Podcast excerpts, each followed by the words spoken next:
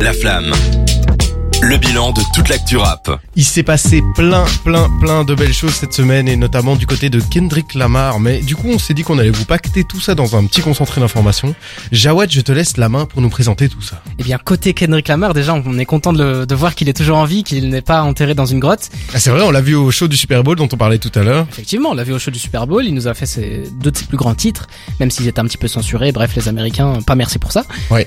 Il a aussi confirmé que en juin, il sera en- dans un festival à Milan et il devrait sortir des inédits.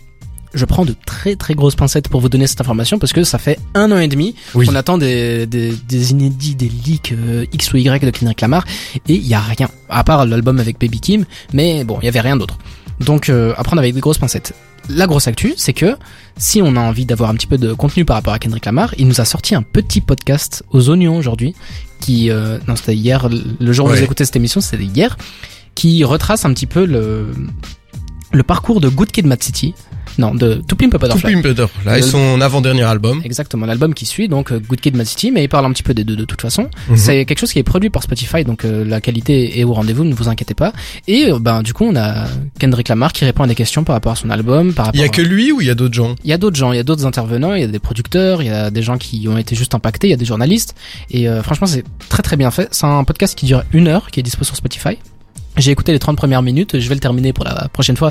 Évidemment, j'adore Kendrick Lamar, donc euh, je ne peux pas passer à côté. Trop bien. Mais euh, voilà, ça donne un petit peu ce, sa, sa vision des choses sur To Pimp a Butterfly, qui est euh, un album très très introspectif Et- et, euh, voilà li- libre à interprétation. Et je parle pas très bien anglais, on va dire, est-ce que je vais quand même comprendre ce qui se passe C'est assez clair ou pas? Il y a pas de sous-titres vu que c'est un podcast, donc Ouais. ça peut être compliqué si on galère un peu en anglais. Mais euh, ouais, tu vas galérer. essayer.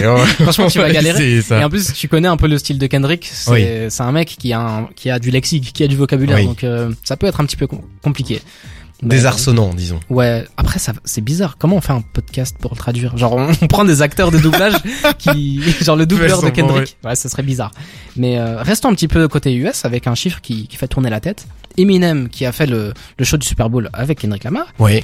a atteint 10 albums qui dépassent 1,5 milliard de streams sur Spotify. C'est vraiment énorme. Hein. C'est énorme, c'est un chiffre qui fait qui fait tourner la tête. C'est un peu des chiffres euh, qui qui sont utilisés par les commerciaux, tout ça, tout ça, pour Ouais. euh, pour donner un peu de de lumière. Mais là, faut dire que la lumière est quand même énorme. Quoi. Mais pour prendre un élément de comparaison, on a parlé il y a quelques semaines de PNL qui avait dépassé le milliard de streams euh, sur Spotify et c'est le premier artiste, enfin c'est le premier projet de rap français à dépasser le milliard euh, en, en rap français Oui. uniquement, hein, on précise, euh, ça. sur Spotify. Donc ici, 10 projets qui ont dépassé le milliard et demi, c'est quand même énorme quoi. 10 albums, 1,5 milliard, bon 15 milliards d'écoutes euh, au total. Et euh, ok, c'est peut-être un petit geste commercial qui qui vont tirer de de beaux chiffres comme ça.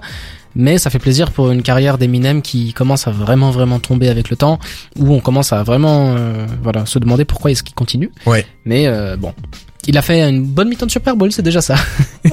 Et euh, revenons de notre côté de, de l'Europe avec euh, une petite actu Eurovision. Eurovision France, malheureusement, c'est pas Je m'attendais pas à parler de ça. Hein, euh, Ouais, c'est Déter Eurovision, crossover.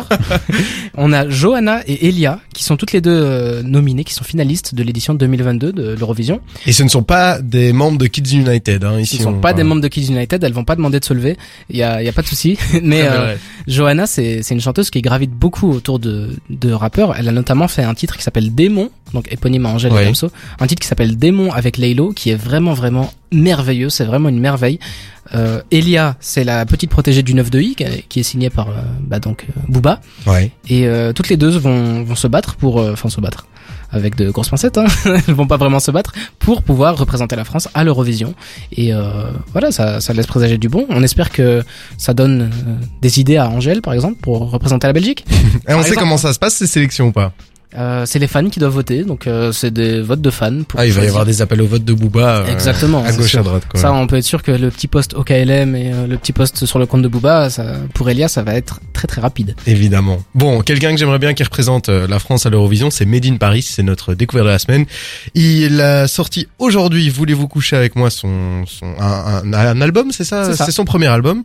Euh, un album, voilà, on avait envie de vous le faire découvrir et on a passé du coup son single Baby avec euh, Squeegee. On va s'écouter ça tout de suite et on revient pour parler de Made in Paris.